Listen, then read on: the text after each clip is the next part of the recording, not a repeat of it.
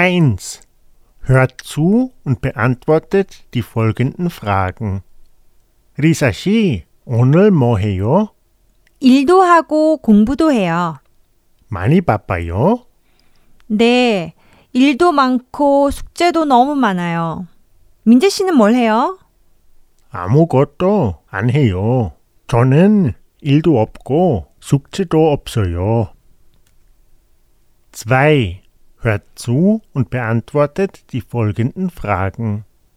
리사 씨는 한국 음식 뭘 좋아해요? 전 김밥도 맛있고 불고기도 맛있어요. 하지만 한국 음식은 너무 비싸요. 한국에서 김밥은 안 비싸요. 싸고 맛있어요. 그래요? 아, 김밥도 먹고 싶고 불고기도 먹고 싶어요.